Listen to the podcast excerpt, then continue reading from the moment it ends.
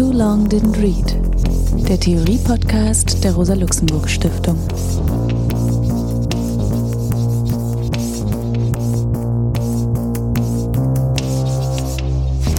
Hallo, mein Name ist Alex Semirovic. Ich begrüße euch zum Theorie-Podcast der Rosa-Luxemburg-Stiftung. Heute befassen wir uns mit dem Buch von Gayatri Chakravorty Spivak, können die Subalternen sprechen? Can the Subaltern speak? Dieser Text, ein längerer Aufsatz, auf Deutsch liegt er in Buchform vor, wurde 1988 zum ersten Mal in diesem Umfang publiziert. Das ist auch die Grundlage der deutschen Übersetzung. Und dann hat Spivak diesen Text 1999 noch einmal in überarbeiteter Form in ein Buch von ihr integriert zur Kritik der postkolonialen Vernunft im Kapitel 3, in dem es dann auch leichte Veränderungen zu dem ursprünglichen Text gibt. Spivak wurde am 24. Februar 1942 in Kolkata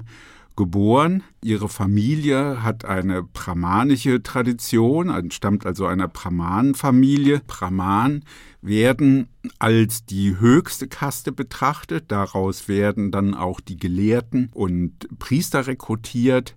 Es das heißt nicht unbedingt, dass sie besonders reich sind, aber dass sie eben gelehrt sind. Sie gelten als besonders rein und asketisch und haben eben eine besondere Bedeutung im Kastensystem Indiens. Sie studierte an dem prominenten Presidency College in Calcutta, also der Calcutta University, dort bis 1959, hat also sehr jung dann auch ihren Bachelor gemacht und ging danach in die USA, hat dort an der Cornell University studiert, ihr Masterexamen 1962 absolviert und 1974 bei Paul de Man mit einer Arbeit über William Butler Yeats promoviert. 1976 hat sie eine Übersetzung von Derridas Buch Grammatologie angefertigt. Das hat sicherlich auch, war auch wichtig für ihren eigenen intellektuellen Weg. Und 1980 hat sie sich dann der Subaltern Studies Group um Guha herum angeschlossen. 1991 wurde sie dann an die Columbia University berufen auf eine Professur für vergleichende Literaturwissenschaft. Seitdem, so kann man sagen, davor und seitdem hat sie viele Ehrendoktortitel bekommen, wurde in verschiedene prominente wissenschaftliche und künstlerisch orientierte Akademien gewählt. Sie selbst ist politisch sehr engagiert, in Initiativen zur Alphabetisierung von illiteraten Landarbeitern, Landarbeiterinnen, Obdachlosen. Sie macht auch, hat dann auch als Wahlbeobachterin in Algerien mitgearbeitet, hat dabei auch Arabisch gelernt, und engagierte sich dann in Afrika in Zusammenhängen von Frauen- und Ökologiebewegung. Also eine umfangreiche Tätigkeit neben ihrer Haupt-, also beruflichen Tätigkeit als Hochschullehrerin in New York. Der Essay, über den wir hier sprechen, begründet, wie es heißt, ihren Ruf als Feministin. Der Text ist aber auch deswegen interessant, ja, weil er eigentlich eine ungewöhnliche Konstellation vermittelt, denn sie verbindet darin Marxismus, eigentlich auch ein bisschen Psychoanalyse, Feminismus und Dekonstruktion, also eine besondere Linie in der poststrukturalistischen Diskussion, die auf Jacques Derrida zurückgeht, also bezieht sich sozusagen dann auch auf dieses wichtige Buch von Derrida, die Grammatologie.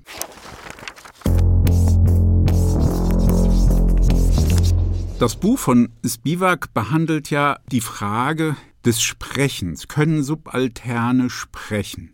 Das ist ein Thema, bei dem sie sich eben sehr entschieden mit der Frage der Repräsentation auseinandersetzt, der Repräsentation von Subaltern und beginnt mit einer Kritik an Foucault und Deleuze. Darauf will ich gleich eingehen, aber ich will auch betonen, dass Spivak selbst vor einer schwierigen, auch ganz persönlichen Frage steht. Eigentlich ist der Text, obwohl er sehr abstrakt ist, oft auch sprunghaft in der Argumentation, ein sehr persönlicher Text, denn wenn man es genau betrachtet, geht es im Schlusskapitel wird es dann besonders deutlich klar, auch um die Geschichte ihrer eigenen Familie.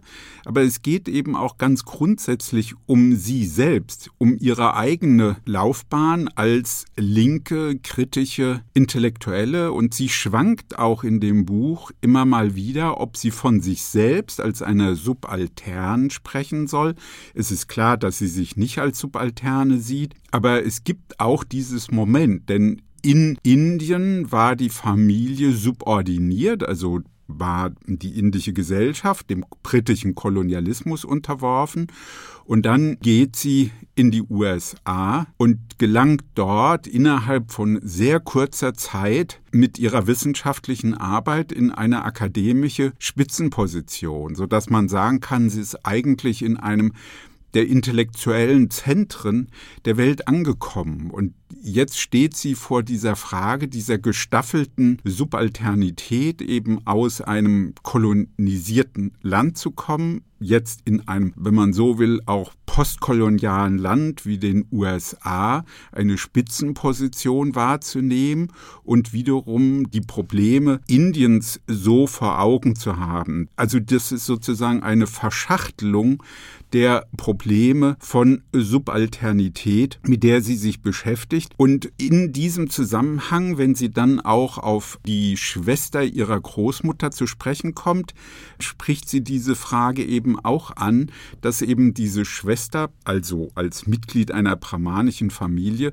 nicht subaltern ist, aber in den Befreiungskämpfen gegen die britische Kolonialmacht eben sehr wohl, ja, also als subaltern gesehen werden kann und eben in der doppelten Weise auch als Frau einer weiteren Form von Subalternität unterworfen ist. Also eine vielfache Verflechtung dieser Frage. Und für sie stellt sich die Frage dann, was macht sie eigentlich als US-amerikanische Professorin? Kann sie eine Beziehung zu den Menschen herstellen, die in subalternen Lebenslagen leben, also den Frauen, insbesondere den Frauen, in den Regionen des globalen Südens. Also sehr kritisch spricht sie dann von der, von der geschlechtlichen Subjektivierung, ja, von Frauen als Frauen der dritten Welt. Also sie ist ganz kritisch gegenüber dieser Vorstellung, dieser Ideologieproduktion, dieser Subjektivierungsweise.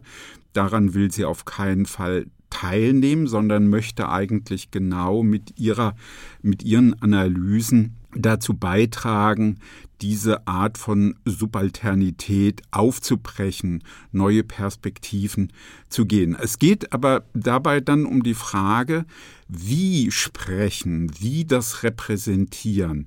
Und wir können natürlich heute sagen, dass es bei diesen Fragen wir heute nach wie vor ganz aktuell damit befasst sind. Ich habe gerade gestern ein Zitat von einer Iranerin lesen können, die eben aus dem Iran flüchten musste und die sagt, ich möchte die Stimme meines Volkes sein, ich möchte die Stimme aller Mütter sein, ich möchte die Stimme derjenigen sein, die gefoltert werden, ich möchte die Stimme derjenigen sein, die im Gefängnis sind.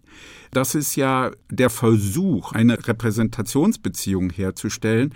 Wir haben auf der anderen Seite natürlich auch ganz rechte Artikulation, ganz rechte Repräsentationsversuche, wenn man an Donald Trump denkt, der sagt, ich bin eure Stimme und damit ja eben auch eine bestimmte Art von rassistischer und rechtsradikaler Subjektivierungsweise versucht, um die amerikanische Bevölkerung oder einen Teil der amerikanischen Bevölkerung hinter sich zu bringen.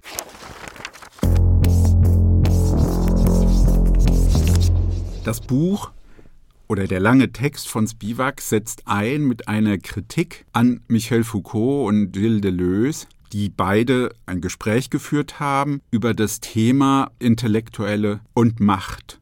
Für Spivak ist dieses Gespräch ein Text, den sie in einer gewissen Weise symptomal liest, weil sie darin etwas feststellt, von dem sie offensichtlich überrascht ist. Foucault und Deleuze, und ich gehe jetzt insbesondere auf Foucault ein, vertreten in diesem Text die These, die für uns als Linke, für mich als Linker in den 70er Jahren von wirklicher Bedeutung war. Nämlich geht es um eine Kritik an dem linken Anspruch, der ja vor allen Dingen von K-Gruppen kam, aber auch ein bisschen zurückgeht auf Georg Lukács Geschichte und Klassenbewusstsein, nämlich die Linken, die sagen, sie haben das Bewusstsein der Klassenverhältnisse und sie müssen dieses Bewusstsein, die richtige Theorie, das richtige Verständnis der kapitalistischen Gesellschaft in die Arbeiterklasse hineintragen, also der das Bewusstsein über ihre Lebenslage fehlt. Und das ist ja ein Repräsentationsverhältnis und das erwies sich schnell auch als eine Form der symbolischen Gewalt, eben auch als eine bestimmte ideologische Praxis zu sagen, wir wissen, was für euch gut ist und wie eure Lebenslage ist und wie ihr euch organisieren müsst. Und wir, die wir jetzt hier klug studiert haben und kluge Intellektuelle sind, können euch sozusagen Anleitung geben, wie ihr euch organisieren sollt. Gegen diese Art von autoritären Entwicklungen, die ja auch in den Organisationen der Linken dann selbst nach innen sich dann entfalten konnte, gegen diese Art der usurpatorischen Redeweise, also für die anderen zu sprechen, besser zu wissen, was für sie gut ist, welche Interessen sie eigentlich haben sollten. Gegen diese Art hat sich Foucault jetzt in diesem Gespräch mit Deleuze gewendet und weil er genau diesen Autoritarismus zurückweisen wollte, mit dem Argument, die Massen, die Arbeiterinnen wissen selbst, was sie wollen, sie sind selbst autonom genug, um zu sprechen. Das war ja ohnehin ein tiefer Konflikt in der Linken, weil es gab ja auch eine sehr starke Autonomiebewegung. Also ich zitiere mal diese Äußerungen von Foucault. Nun, sagt er, seit dem jüngsten Ansturm ja, also von 68 ist damit gemeint, mussten die Intellektuellen allerdings feststellen, dass die Massen sie nicht brauchen, um zu wissen. Sie wissen vollkommen, klar und viel besser als sie, und sie sagen es auch sehr gut. Aber es existiert ein Machtsystem, das diesen Diskurs und dieses Wissen absperrt, verbietet und außer Kraft setzt. Eine Macht, die sich nicht allein in den höheren Instanzen der Zensur aufhält, sondern die sich sehr tief, sehr subtil in das gesamte Netz der Gesellschaft eingräbt. Sie selbst, die Intellektuellen, sind ein Teil dieses Machtsystems. Die Vorstellung, sie seien die Agenten des Bewusstseins und des Diskurses, gehört selbst zu diesem System. Die Rolle des Intellektuellen besteht nicht darin, sich etwas vorweg oder etwas seitab zu platzieren, um die stumme Wahrheit aller auszusprechen, sie besteht vielmehr darin, dort gegen die Form einer Macht zu kämpfen, wo er zugleich Gegenstand und Instrument dieser Macht ist, nämlich in der Ordnung des Wissens, des Bewusstseins und des Diskurses. Das ist sozusagen ein Schlüsselzitat und Spivak kritisiert jetzt an Foucault und an vergleichbaren Formulierungen von Deleuze, dass Foucault wie nebenbei her in diesen Formulierungen die Massen wissen es selbst, sie wissen es vollkommen und sie wissen es klar, dass er damit eigentlich so etwas wie ein transparentes Subjekt setzt. Was Foucault damit kritisiert, mit der Transparenz des Bewusstseins und was Biwak jetzt eben zum Thema macht, ist, die Vorstellung, dass ich in der Lage bin, selbst genau zu wissen, nach welchen Gesichtspunkten ich handle. Also ich bestimme dann praktisch über mich selbst in der Weise, dass ich eine völlige Handlungsfähigkeit besitze und genau weiß, was ich sage und tue. Sie ist völlig überrascht darüber, dass Foucault, der ja immer gegen die Transparenz des Bewusstseins angeschrieben hat und Diskursanalysen vorschlägt, um eben wegzukommen vom Thema des Bewusstseins und der Ideologie, jetzt in dieser Weise vorschlägt, die Situation so zu beschreiben, dass es die Massen gibt, die Menschen, wenn man so will, die Arbeiterinnen, die Gefängnisinsassen, die Insassen der Psychiatrien, die Schülerinnen, also die, die von der Disziplinarmacht betroffen sind, dass die alle das genaue Bewusstsein ihrer Situation haben und der Macht, der sie unterworfen sind. Foucault bezieht diese Überlegung durchaus auch ganz kritisch auf sich selbst, dass er ja mit seiner Initiative zur Gefängnisinformation sich bemüht,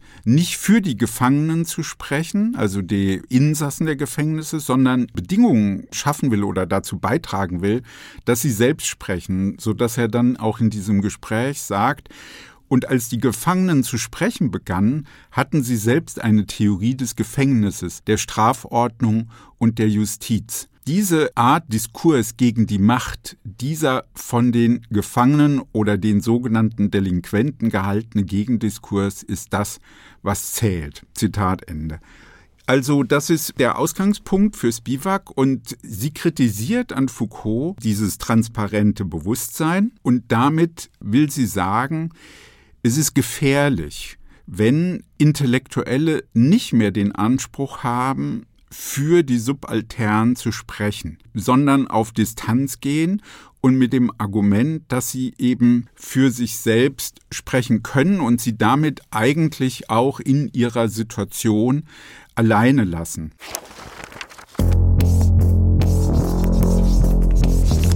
Also das ist ja ein Definitionsmerkmal von Subaltern, von Subalternität bei Spivak. Dabei stützt sie sich auf diese Arbeitsgruppe der Subaltern Studies um Guha, die Subalternität definiert als das Herausfallen aus den Koordinaten, also aus den Mobilitätslinien, also Menschen, die praktisch aus jeder Art von Mobilität herausfallen, also Landlose, Analphabeten, Obdachlose, überausgebeutete Frauen in den Fabriken oder auf dem Land, Illiterate, also Menschen, die nicht schreiben und lesen können, Menschen, also die ganz am untersten Ende der sozialen Leiter sich befinden.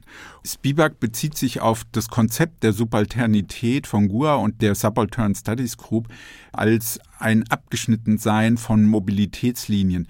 Das ist eigentlich etwas, was sich von Gramscis Verständnis von Subalternität unterscheidet. Denn Gramsci hat die Vorstellung und spricht auch immer von subalternen Klassen, dass subalterne Klassen der Führung von Herrschenden unterworfen sind, dass sie fragmentiert werden, dass sie nicht in der Lage sind, eine eigene Geschichte, eine eigene Kontinuität zu schaffen, aber sie sind eben in ihrer Subalternität gleichwohl auch handlungsmächtig. Es gibt eben dann auch die Möglichkeit, also Bündnisse zu schließen und sich aus dieser Subalternität selbst zu befreien. Also die Beziehung, die Gramsci zwischen subalternen Klassen und Intellektuellen und Repräsentation vor Augen hat, ist in dem Sinne anders, als das bei Spivak der Fall ist, weil Gramsci denkt, dass die Subaltern sehr wohl eigene Intellektuelle hervorbringen, die also aus den Prozessen der gesellschaftlichen Arbeit hervorgehen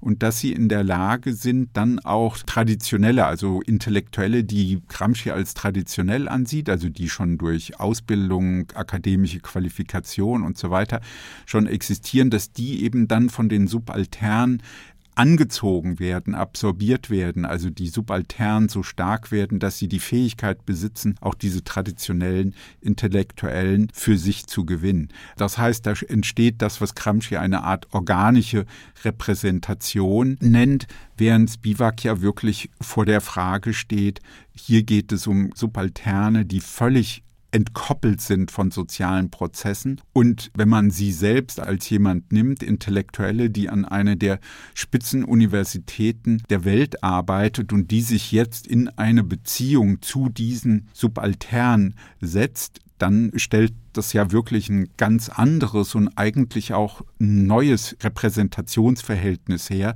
mit dem wir, so würde ich sagen, sehr viel zu tun haben, weil es ja immer darum geht, auch Menschen im globalen Süden zu vertreten, advokatorisch für ihre Interessen einzutreten und das aber gleichzeitig so zu tun, dass diese Menschen nicht enteignet werden, also symbolisch enteignet werden oder übermächtigt werden durch eben die privilegierten Stimmen, über die Intellektuelle in den Zentren der kapitalistischen Welt verfügen. Und Spivak ist der Meinung, dass eine der wichtigen Einsichten auch der poststrukturalistischen Theoriebildung ist, dass es um die Frage der Diskurse geht, der Repräsentation, also theoretischer formuliert, um die Frage des Signifikanten, also nicht den Durchgriff auf eine Realität direkt, sondern das, was man im Sinne von Hegel als Vermittlung bezeichnen könnte, dass eben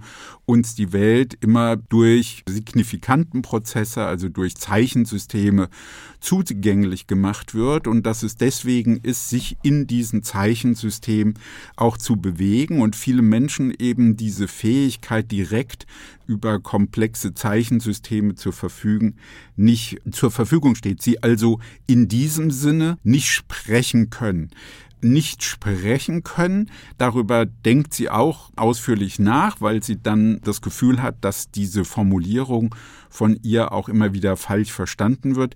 Damit meint sie nicht, dass es einfach darum geht, dass Menschen nicht reden können. Menschen können reden.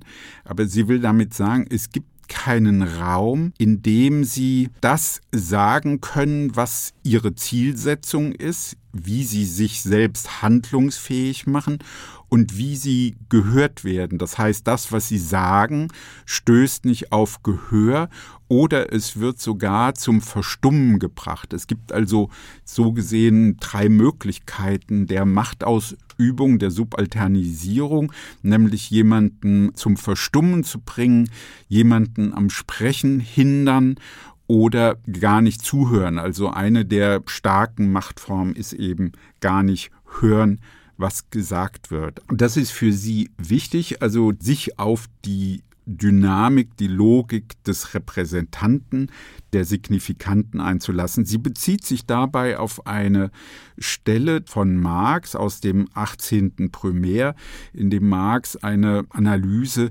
der Situation der Parzellenbauern in Frankreich vornimmt und dabei die These formuliert, dass die Parzellen durch Erbfolge immer kleiner werden und die Bauern eigentlich sich gar nicht mehr davon ernähren können und immer kreditabhängiger werden, dass diese Bauern isoliert voneinander sind, sich eben nicht frankreichweit organisieren können, also eigentlich keine Vertretung selber entwickeln können und diese Vertretung dann in einer Person suchen, nämlich Louis Bonaparte, dem Neffen von Bonaparte, und der eben als jemand gilt, der diese Tradition der Landzuteilung, die Napoleon um die Jahrhundertwende vorgenommen hat, das wieder aufzugreifen und fortzusetzen. Also in dieser Person sehen sich die Bauern jetzt vertreten. Also diese Person spricht für sie.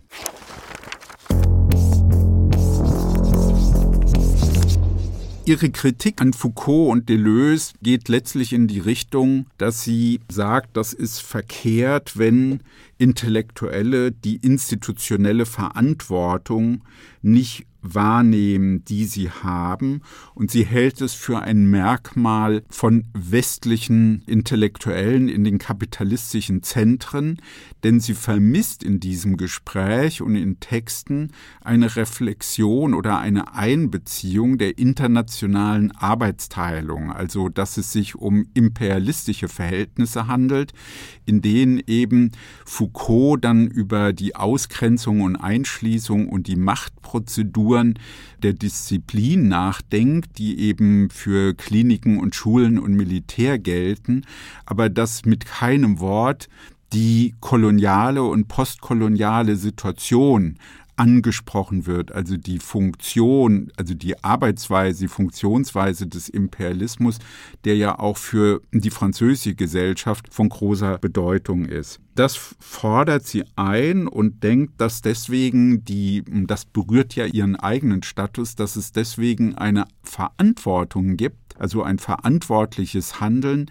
in dem Intellektuelle in den Zentren die Aufgabe haben, für die Subalternen zu sprechen oder das, was die Subalternen sagen, so zu lesen, dass es eben entzifferbar ist, also das, was sich dem Verständnis verschließt, was also nicht Eingang in andere Diskurse findet. Das ist das, was sie eben dann auch versucht, in den weiteren Teilen des Textes deutlich zu machen. Es geht eben darum, das Begehren der Subaltern umzuarbeiten, also in andere Diskurse Kursform zu bringen, so dass sich erschließt, was von den Subalternen gesagt wird. Das ist natürlich eine komplizierte intellektuelle Bewegung, denn ja auch darin könnte immer enthalten sein, sich über die Subalternen selbst wiederum hinwegzusetzen. Aber ihr Vorschlag besteht eben darin, im Anschluss an Pierre Macheret, einem Althusser-Schüler, und an Althusser,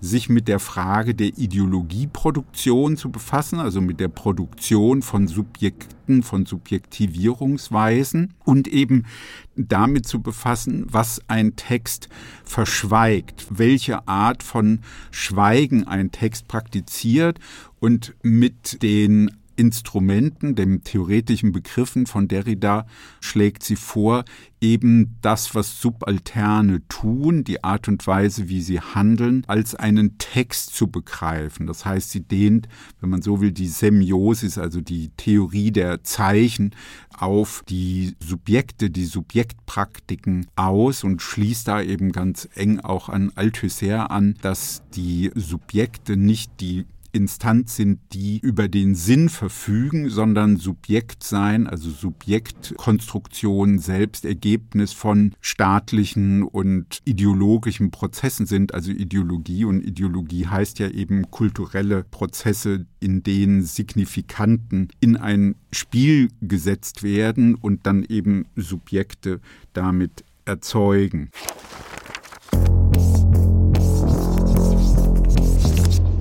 Ein Hauptteil des Textes, der sicherlich ein Hauptmotiv war dafür, den Text zu schreiben, ist die Auseinandersetzung mit der Witwenverbrennung in Indien. Vielleicht muss man dazu eben noch mal sagen, dass Spivak selbst bei dem Abfassen dieses Textes sich selbst ganz unsicher war, in welcher Weise sie diese Themen alle behandeln will und selbst das Gefühl hatte, dass sie da in einer Krise ist. Und es geht in dieser Auseinandersetzung auch um eine Schwester ihrer Großmutter, die einen Selbstmord begangen hat 1926 und der sie beschäftigt. Das kann man in dem Text selbst erstmal gar nicht erfahren.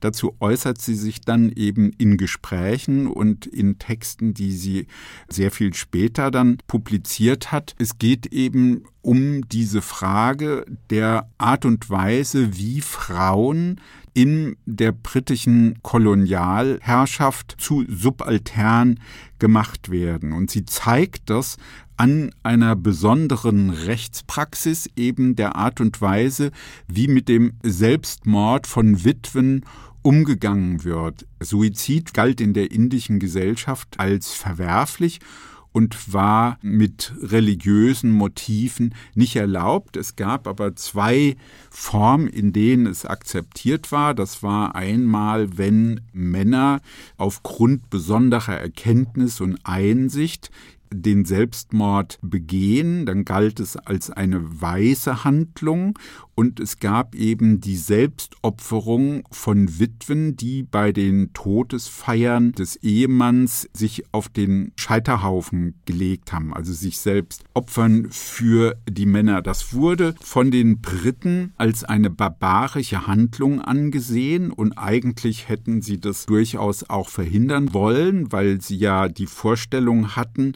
dass ihre imperialistische Praxis die Bemühung ist, Zivilisation nach Indien zu bringen, also so die Bezugnahmen auch von Spivak auf entsprechende Texte, also die zivilisatorischen Wohltaten des Kolonialismus und Imperialismus, der da in Anspruch genommen wird Und diese Kolonialpraxis hat dann dazu geführt, dass es zu einer Gesetzgebung kam, durch die der Suizid der Frauen dann eben versucht wurde zu regeln.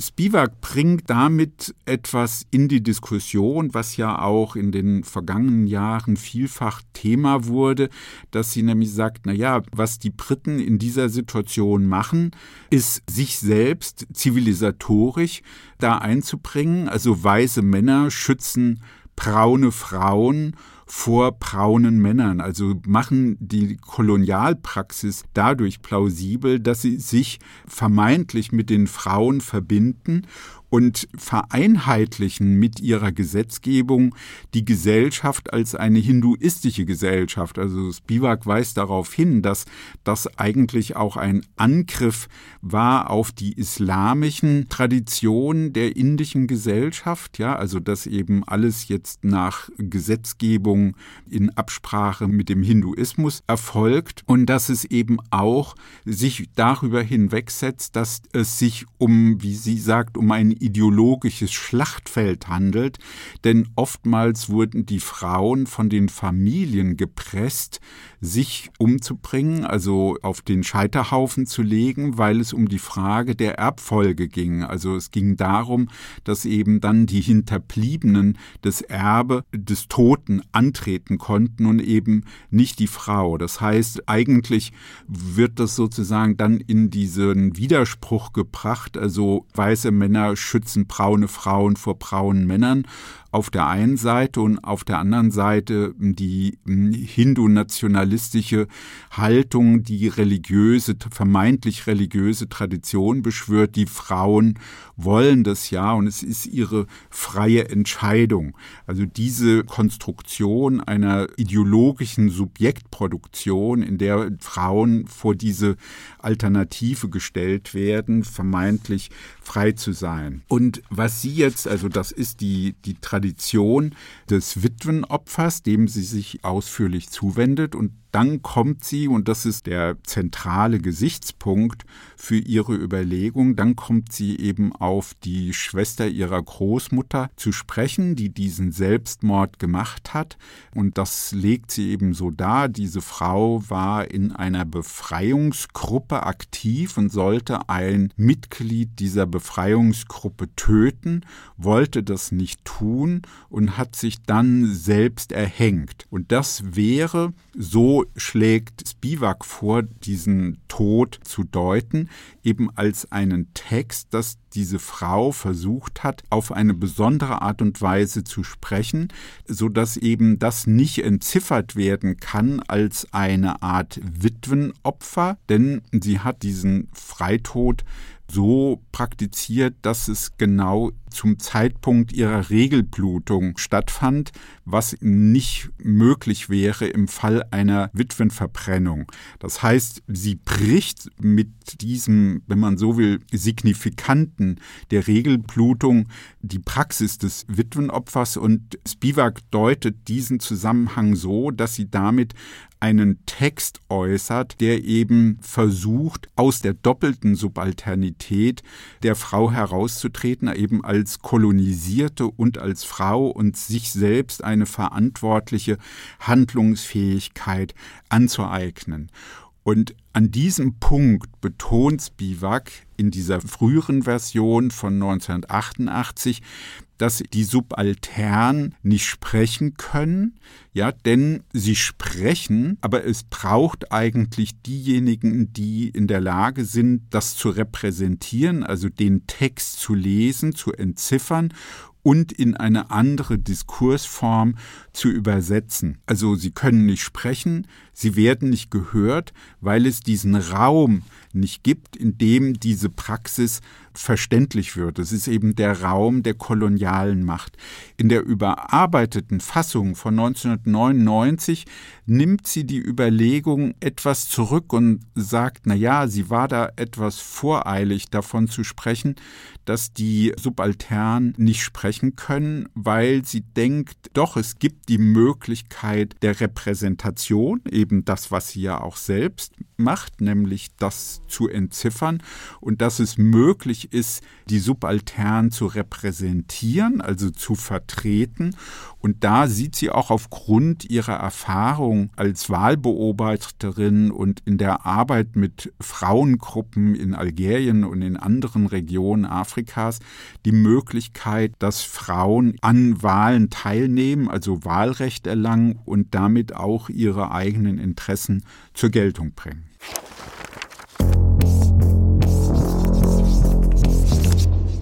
Was muss die Elite tun, um der andauernden Konstruktion der Subalternen Beachtung zu schenken? Die Frage der Frau scheint am problematischsten in diesem Zusammenhang. Es ist klar, dass arm, schwarz und weiblich sein heißt, es dreifach abbekommen. Wenn diese Formulierung jedoch aus dem Zusammenhang der ersten Welt in einen postkolonialen Zusammenhang verschoben wird, dann verliert die Beschreibung als schwarz oder off-color ihre Überzeugungskraft und Signifikanz.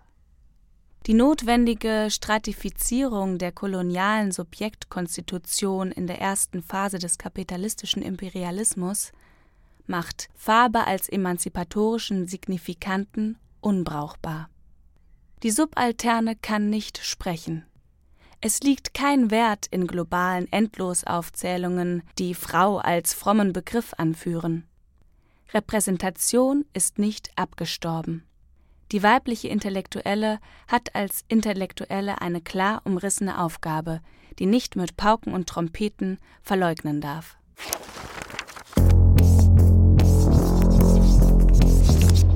Ich begrüße zum Gespräch über den Text von Gayatri Spivak heute im Studio Encarnacion Gutierrez Rodriguez. Hallo Encarni, ich freue mich. Hallo Alex, ich freue mich auch sehr über die Einladung und wir kennen uns ja auch schon sehr lange. Ich kenne dich, als ich noch Studentin war an der Goethe-Uni und habe bei dir rassismuskritische Seminare besucht und so Thema Gramsci und Subalterne. Also du bist für mich sozusagen ein großer Einfluss gewesen und bist noch und ich freue mich sehr und fühle mich auch sehr geehrt, hier zu sein. Ja, fein, vielen Dank. Genau, um vielleicht zwei Sätze zu dir zu sagen. Du bist jetzt Professor Professorin in Frankfurt an der Goethe-Universität mit dem Schwerpunkt Kultur und Migration, hast davor in Gießen gelehrt und davor noch in Großbritannien warst du ja eine Weile lang tätig. Spivak ist ja für dich ein wichtiger Bezug in vielen deiner Arbeiten, wenn ich das richtig verstehe. Deine Dissertation hast du über intellektuelle Migrantinnen geschrieben. Also da war Spivak ja schon ganz maßgeblich für dich. Und dann hast du mit Tito Steierl zusammen das Buch herausgegeben, spricht die subalterne Deutsch. Also genau zum Thema der Repräsentation und der intellektuellen Migrantinnen auch eben in Deutschland. Ja, wie bist du denn dazu gekommen?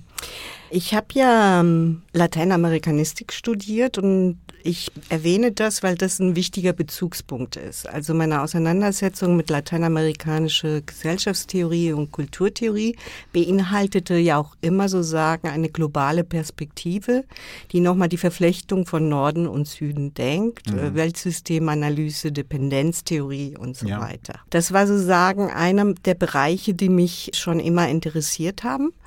Und ich bin auch Kulturwissenschaftlerin. Und ich erinnere mich, ich hatte eine Einführung von einer britischen Wissenschaftlerin zu Feminismus. Und da tauchte Spivak als Referenz für die Auseinandersetzung mit globaler Ungleichheit und Poststrukturalismus. Mhm. Und ich dachte, wow, das ist ja spannend. Ich muss mir das näher anschauen. Mhm. Und äh, das habe ich dann auch gemacht. Und wir hatten damals noch in Frankfurt so eine kleine Gruppe gegründet, die nannte sich Gruppe Internationale Studierende, die aus der später dann auch die Femigra entstand, die feministischen Migrantinnen. Mhm. Und in Frankfurt durften wir oder konnten wir auch autonome Tutorien organisieren. Und mhm. wir haben ein autonomes Tutorium zu Spivak und Kendall Subaltern Speak organisiert. Wie gesagt, gute das Zeiten. ist schon ewig her. Ja, aber und, gute Zeiten. Ja, ja, das möglich war. Ja. Genau, wir hatten auch Einzüge Lodi Zaldua und so weiter. Und auch so Michel Foucault hatten wir damals das nochmal in autonomen Tutorien diskutiert. Und ich, ich, kann mich erinnern, wie wir da saßen und diesen englischen Text, diesen sehr schwierigen Text versucht haben, auseinanderzunehmen ja, ja. und zu verstehen. Ich glaube, was für uns wichtig war in dem Zusammenhang war unsere Auseinandersetzung mit Diskursen über die andere in der deutschen Gesellschaft, mhm. über die migrantisierte, die rassifizierte andere. Mhm. Und wir äh, in der Mehrheit sozusagen Kinder von sogenannten Gastarbeiterinnen, also mhm. von Arbeitsmigrantinnen, ja. die immer wieder so sagen, zu dem Zeitpunkt als Ausländerin gesehen wurden. Und Ausländerin zu sein bedeutete auch, dass man sozusagen einmal in einer Form dargestellt wurde, wo man sich immer sozusagen eine homogene Gruppe als die andere differente imaginiert hat und die sozusagen der hegemonialen Gruppe unterstellt war. Ja, mhm. Sie waren unemanzipierte Frauen, sie waren äh, sozusagen in Anführungsstrichen als die Unterentwickelten, die noch zu modernisieren galten also die prämodernen, ja, die traditionellen. Das heißt, als der Text von Spivak und auch vom schwarzen Feminismus von äh, Audre Lorde, die wir jetzt hier jetzt nicht besprechen, sondern Spivak, als wir diesen Text uns angeschaut haben zur Repräsentation und ihr ihre Kritik auch an diese Konstruktion der dritte Weltfrau mhm. verstanden haben und auch der Versuch sozusagen, das ist ein wichtiger Aspekt in dem Text, der Repräsentation über akademische Diskurse oder über Wissenschaftsdiskurse, die in dem Versuch sozusagen die andere darzustellen, zu erklären, auch sehr stark dann in hegemonialen Diskursen verfangen sind, die wiederum sozusagen die andere als die Untergestellte reproduzieren. Das hat uns angesprochen mhm. und auch inspiriert. Lass mich mal da zurückfragen, weil das ist ja eine, eine interessante Konstellation dass sie ja selbst aus der Position einer sehr erfolgreichen Akademikerin spricht, also eine, eine der bedeutendsten Universitäten, wenn man so will, weltweit, ja, Columbia University, und auch ausdrücklich für Repräsentation plädiert. Ja, also das ist ja das Spannungsverhältnis, in dem ihr euch ja dann auch bewegt habt. Und wie stellt sich das für dich dar oder wie hat es sich für euch dargestellt? Weil das ist ja, also mit Blick auf die Diskussion jetzt über Klasse, also Eribon oder Bell Hooks, also was wir ja hier auch im, im Podcast hatten, dann ist ja für diese Leute, also Bell Hooks, Eribon, genau auch diese Frage, wir trennen uns von unserer Herkunftsklasse und was macht es eigentlich mit uns? Und sie muss sich ja jetzt so von ihrer Herkunftsklasse nicht trennen, weil sie kommt ja aus einer gehobenen, wenn man so will, bürgerlichen Familie. Aber es ist trotzdem diese Spannung, ja, dass sie ja eben aus einem Kolonialland kommt, also einem kolonisierten Land und jetzt plötzlich in, im Zentrum der imperialen Welt arbeitet, ja. Ich glaube, Sie für mich äh, so sagen, weil ich bin ja auch jemand jetzt, die auch akademisch tätig ist. Mhm. Das war sozusagen damals nicht abzusehen, dass wir so enden werden. Aber wir bewegten uns in der Universität. Ja, wir genau. bewegten uns an einem Ort, wo wir versuchten zu sagen, zu verstehen, wie Gesellschaft, also gerade in den Gesellschaftswissenschaften, wie Gesellschaft sich zusammensetzt, wie Akteure da drin mhm. handeln und so weiter. Und ich habe mich ja sehr stark auch im Feminismus bewegt und äh, in der Frauenbewegung. Und da ist sozusagen in den Seminaren sozusagen diese andere Frau, diese kolonialisierte Frau oder die migrantisierte Frau immer nur als die Unterdrückte aufgetaucht. Das mhm. heißt, die Frage der Repräsentanz stellt sich auch dann auch für Spivak 1983, wo sie ja. sozusagen ja. diesen Aufsatz auch formuliert in einem Kontext, wo es um Kulturtheorie geht und wo sozusagen ihre Positionalität oder sozusagen die Positionalität, die sozusagen aus dem globalen Kontext des Südens, sprich gar nicht in dieser Form vertreten war. Auch mhm. nicht in der Theoriebildung, mhm. die sie da anspricht, also Foucault, also französische Theorie. Genau, das ist ja ihr, sie, ihr Vorwurf. Genau. Das ist aber auch sozusagen ihr Gebiet, wo sie sich bewegt. Das mhm, ist nicht genau. so, dass sie dem extern ist, sondern sie ist Teil davon. Mhm. Aber was in diesem Zusammenhang nicht gesehen wird, ist die Komplexität, in dem der Norden verstrickt ist mit dem mhm. Süden. Und das ist, was sie da einwirft. Also so sehe ich das, weil sie kommt ja aus dem Poststrukturalismus. Und Poststrukturalismus Strukturalismus geht davon aus, dass wenn wir uns in Sprache bewegen, repräsentieren wir auch. Und was sie versucht auseinanderzunehmen, ist sozusagen das Sprechen und das Darstellen. Ja, also auf der einen Seite, wenn ich spreche, stelle ich sozusagen nicht meine ganze Gruppe her oder vertrete nicht die ganze Gruppe. Und diese Heterogenität zu thematisieren in einem Zusammenhang, wo diese Positionalität immer nur als das andere gesehen wird, niemals als das Subjekt, sondern immer nur als das Objekt, mhm. das ist ja eine Ambivalenz, in der sie verstrickt ist. Ja, und das ja, ist genau. die, die du ansprichst, ja. Aber die Ambivalenz ist nicht aufzulösen.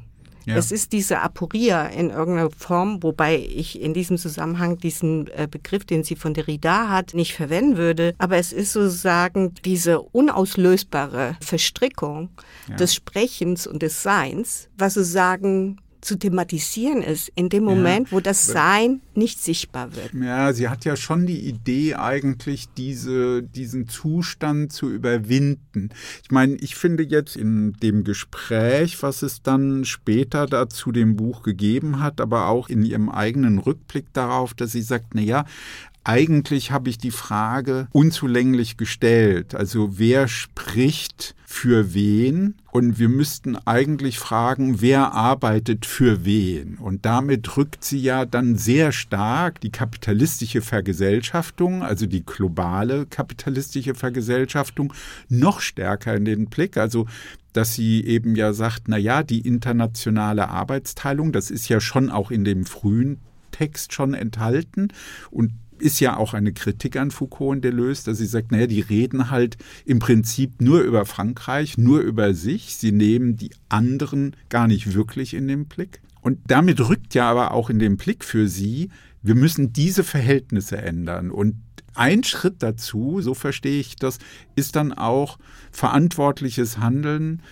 Also die Frauen nehmen an Wahlen teil. Da reagiert sie ja auch auf Kritik dass Leute sie dann kritisieren dafür und sagen, na ja, aber Subalterne können sprechen, die können den Raum der Repräsentation verändern, indem sie eben auch an Wahlen teilnehmen, ja? Und da kann man natürlich fragen, reicht das? Also, aber immerhin, es ist ein Schritt. Also wir wissen das ja aus vielen Auseinandersetzungen um Wahlrecht, auch für Frauen. Also wenn man an die Schweiz denkt, ja, jetzt nicht mehr, aber war ja lange ein Thema. Aber den Punkt zu sagen, sie will sich ja nicht dabei bescheiden. Ich reagiere sozusagen auf dein Stichwort eine unauflösbare Verwicklung, aber klar, von der Position einer Intellektuellen her lässt es sich nicht einfach auflösen. Ja. Also ich glaube, in, den, in dem Text, äh, den wir heute besprechen, da geht es ja um epistemische Gewalt. Ja. Und es geht ja. um Wissensproduktion. So habe ich den Text mhm. immer gelesen. Mhm. Und die Verantwortung des Wissenschaftlers oder der Wissenschaftlerin, der Intellektuellen. Und das wirft sie ja Foucault und Deleuze vor, dass sie sozusagen in diesem Universalismus sprechen. Sie sprechen für die Arbeiter. Und sie sagt, hallo, wer seid ihr denn? Ihr seid Intellektuelle. Ihr seid keine Arbeiter. Die ArbeiterInnen, die können für sich selbst sprechen. Und deswegen die Frage, die sie da beschäftigt, ist gar nicht so sehr, ob die Subalterne spricht, ich würde mal sagen, sie geht davon aus, die spricht und sie sagt auch an einiger Stelle, es geht eher darum, dass ihr Sprechen sozusagen nicht wahrgenommen wird, dass es nicht repräsentiert wird, dass es nicht gesehen wird und gelesen wird. Und das Sprechen dieser Subaltern ist ein heterogenes, es ist vielseitig. Es geht sozusagen nicht über eine Ziffer sozusagen kann man das nicht zusammenfassen. Es geht ihr eher um den Intellektuellen und das fand ich besonders spannend. Klar. Also mich Klar. beschäftigte nicht so sehr der Subalterne und ich habe auch nie gedacht, dass jetzt die Migrantinnen Subalterne sind. Also das wäre eigentlich banal.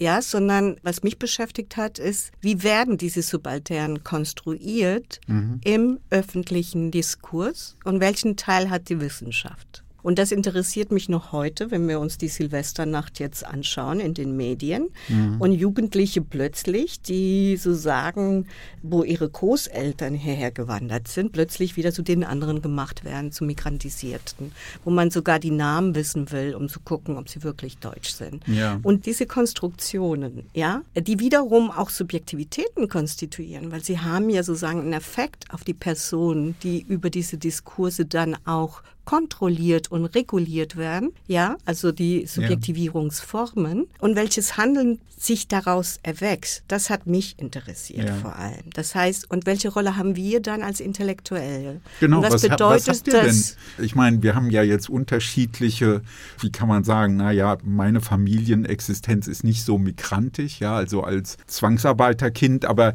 was gibt es für Verantwortung? Weil ich finde, sie spricht ja da ein total wichtiges Thema an. Du bist ja auch eben, wie du sagst, Kind einer Gastarbeiterinnenfamilie und bist jetzt Intellektuelle. Also du repräsentierst ja das und zwar von einer hohen gesellschaftlichen Position aus. Das ist ja etwas, was ich sehr, sehr wichtig finde, dass sie sagt, wir, die wir in den USA diese bedeutenden Stellen haben, wir müssen uns unsere Verantwortung bewusst sein, die wir haben für die Menschen im globalen Süden. Wir müssen etwas Gutes tun, damit diese Gesellschaft nicht in den Händen von Entwicklern, also da hat sie eine große Verachtung und Kritik dafür, in den Händen dieser Leute verbleiben, sondern eigene Perspektiven entwickeln. Also was ich einmal wichtig finde bei ihr zu sagen, in der Phase, den 80er Jahren, wo sie sich noch mit Poststrukturalismus beschäftigt, ist, dass sie auch nochmal die Arbeit der Intellektuellen, als diejenigen, mhm. die Text schreiben, die Diskurse produzieren, kritisch sozusagen reflektiert ja. und deren Verantwortung nochmal anspricht. Zumindest habe ich gelernt von ihr, dass wenn ich mich ausdrücke und schreibe, ich zugleich auch damit ein Teil von Welt repräsentiere. Mhm. Und dieser Teil von Welt hat Implikationen zu, so sagen, wie diese Welt auch gestaltet ist. Das heißt, ich kann darüber auch nochmal eine Arbeitsteilung, eine vergeschlechtlichte, rassifizierte Arbeitsteilung mhm. reproduzieren. Ich kann darüber eine Form der Verobjektivierung reproduzieren und so weiter. Genau. Das heißt, ich bin auch da drin verwickelt. Ja, ich ja. repräsentiere sozusagen, meine Analysen sind nicht neutral, sondern sie sind in einem Netzwerk von Diskursen Ressourcen, nicht nur im Sinne von Foucault, sondern sie sind, und das ist die materielle Seite von ihr, die sie auch jetzt auch sehr stark macht und gar nicht mehr so stark mit den Diskursen und den textuellen und repräsentativen Formen mhm. sich beschäftigt. Aber ich bin Teil auch der Reproduktion des Materiellen in der Gesellschaft. Ja, vielleicht also, darf ich äh, äh, in dieser Arbeitsteilung auch, ja, indem ich die andere sozusagen wieder, im Englischen sagt man obscuring. Ja, ich finde dieses Wort interessant, weil das Bild verschwimmt dann von ihr und sie wird zu meiner Imagination. Und das, das spricht sie an, dass wir nie außerhalb dessen sind, sondern immer drin und immer drin nicht nur wie Butler, ja. indem sie denkt, das Performative, sondern auch das Materielle. Ja, aber lass mich mal kurz einwerfen, weil ich finde, das ist gut. Ich habe mich trotzdem gefragt, ob es nicht bei ihr so eine, ja, nicht mehr so explizit, aber doch so eine Tradition gibt, weiterhin mit dieser Semiologie und diskursanalytischen Zugangsweise der Subjektkonstitution, also ganz so in der Tradition von Althusser weiterzuarbeiten, weil sie ja immer wieder betont, dass es ihr darum geht, das Begehren umzuarbeiten. Das ist ja eine ihrer Vorstellungen von intellektueller Arbeit. Wir bewegen uns in diesen symbolischen Räumen und wir arbeiten das Begehren Begehren um. Das heißt ja eben auch eine, wie kann man sagen, eine Verschiebung in den diskursiven Praktiken. Das macht sie ja eben auch deutlich an der indischen Version von Witwenopfer Sati und der englischen Transkription Sati, ja, was aber dann eben doch plötzlich eine ganz andere diskursive Dynamik hat, ja, also die Vereinheitlichung der Frauen, die sozusagen dann subalternisiert werden und so, dass der weise Mann die braunen Frauen vor den braunen Männern schützen kann. Also eine völlig andere Dynamik damit reinkommt. Und diese Veränderung des Begehrens, da würde ich sagen, das spielt ja doch nach wie vor eine Rolle. Jetzt als Rückfrage gemeint an dich. Also was mir aufgefallen ist, ja, Begehren, ich glaube, in dieser Anfangsphase und auch verbunden mit Poststrukturalismus mhm. und ihrer Auseinandersetzung mit Freud, glaube ich, spielt Begehren eine große ja. Rolle. Ich habe Gayatri Spivak öfters auch eingeladen, auch nach Gießen 2014 zu, der, zu unserer internationalen Konferenz ja. Material Matters. Und in diesem Zusammenhang hat sie sehr stark so sagen, was du vorhin angesprochen hm. hast, die Arbeit. Ja äh, das Tun thematisiert. Gar nicht mehr so stark das Sprechen. Also mhm. Also das Sprechen ist ja auch ein Tun, aber auch das faktische Tun. Und was mir auch aufgefallen ist in ihren letzten Veröffentlichungen, aber auch in den Begegnungen mit ihr, dass das Teaching, also das Lehren in der Arbeit, in der sie macht, weil mm. sie ja auch nochmal mm. die Schulen hat in, genau. in Indien, wo sie auch sehr unterschiedliche Schulen hatten, hatte und Auseinandersetzungen mhm. und diese mhm. Auseinandersetzung mit Multiplikatorinnen, mit das intellektuelle Wissen auch von den mhm. Personen, mit denen sie da arbeitet, in diesen Communities auch zu arbeiten und auch dieses Wissen als Wissen zu sehen. Und da, da komme ich zurück auf vielleicht auch eine Verschiebung von Poststrukturalismus, wo wir sehr stark noch in so einem Denkweise auch uns bewegen, die Wissen sehr stark auch mit Subjektivität oder mit Subjekten denkt, zu einem Wissen, der durch die Praxis des Gemeinschaftlichen mhm. determiniert mhm. ist. Nicht, dass es nicht da drin Hierarchien gibt oder auch die Auseinandersetzung mhm. mit der Autorität des Lehrers oder der Lehrerin, mhm. aber diese gemeinschaftliche Praxis und diese Praxis als ein Ort auch der gesellschaftlichen Veränderung zu sehen. Aber darf ich mal als Rückfrage oder vielleicht sogar auch als kleinen Einwand, ich habe das so verstanden, in einer Stelle, da betont sie so, diese Umarbeitung des Begehrens, das verbindet sich genau wie du sagst auch mit ihrer Lehrpraxis. Dann sagt sie, ja, dann gehe ich mit Sanitätern durch die ländlichen Gebiete und ich diskutiere mit den Leuten auch Ernährungsgewohnheiten. Sie will die Normalität aufbrechen. Das finde ich sehr schön, dass sie das so stark macht. Ich will die Normalität aufbrechen und eben dann auch das Begehren umarbeiten, auch der Ernährungsgewohnheiten. Ich finde es deswegen interessant, weil es berührt ja deinen Aspekt des Materiellen. Also es ist die Arbeit, das sind die alltäglichen Gewohnheiten des Ernährens, des Arbeitens. Also es ist dann eine sehr umfassende Praxis und Lehren ist nicht die Schullehrerin, die vorne steht, sondern eine aktive Praxis in der direkten gemeinsamen Arbeit. Also das, was du jetzt mhm, auch mhm. betonst mit Gemeinschaft. Ne? Ja, ich denke, das sind ja unterschiedliche Kontexte, in denen sie Lehrerin ist. Du hast ja. es ja schon die Columbia University genau. erwähnt auf der einen Seite und dann diese Schulen, die sie hat. Und ich glaube, dass diese Arbeit eine ist, die sehr diametral ist, mhm, also ja. die nicht zu vereinbaren geht. Genau. Das ist ein echter ähm, Spagat, den sie Und macht, ich weiß ja. jetzt auch nicht genau, was sie da alles macht äh, in Indien, dann müsste man sie interviewen oder so. Aber ich glaube, was, was ich aber spannend finde, ist dieser Bezug auf Praxis. Und da haben wir uns irgendwie wegbewegt. Und das erinnert mich dann eher auch an Debatten, auch im, im lateinamerikanischen Kontext von meiner Kollegin Gladys Sulzul zum Beispiel, die über das kommunale Regieren nachdenkt in ihrer Maya Quiche in Guatemala Community, wo Wissen und ich weiß auch nicht, ob Gayatri Spivak jetzt so stark jetzt damit verbunden ist, aber ich sehe da so Berührungspunkte, die für mich nochmal spannend sind, wo wir wissen und das und da stellt sich noch natürlich die Frage, wie kann man das überhaupt an der Universität machen, wo wir wissen sozusagen Lernpraktiken eher gemeinschaftlich denken von der Humboldtianischen Idee her kommend in der deutschen Universität war ja das ja irgendwie als universelles Wissen oder der Ort, wo man sich ja, universell ja. auseinandersetzt, was die neoliberale Universität sozusagen immer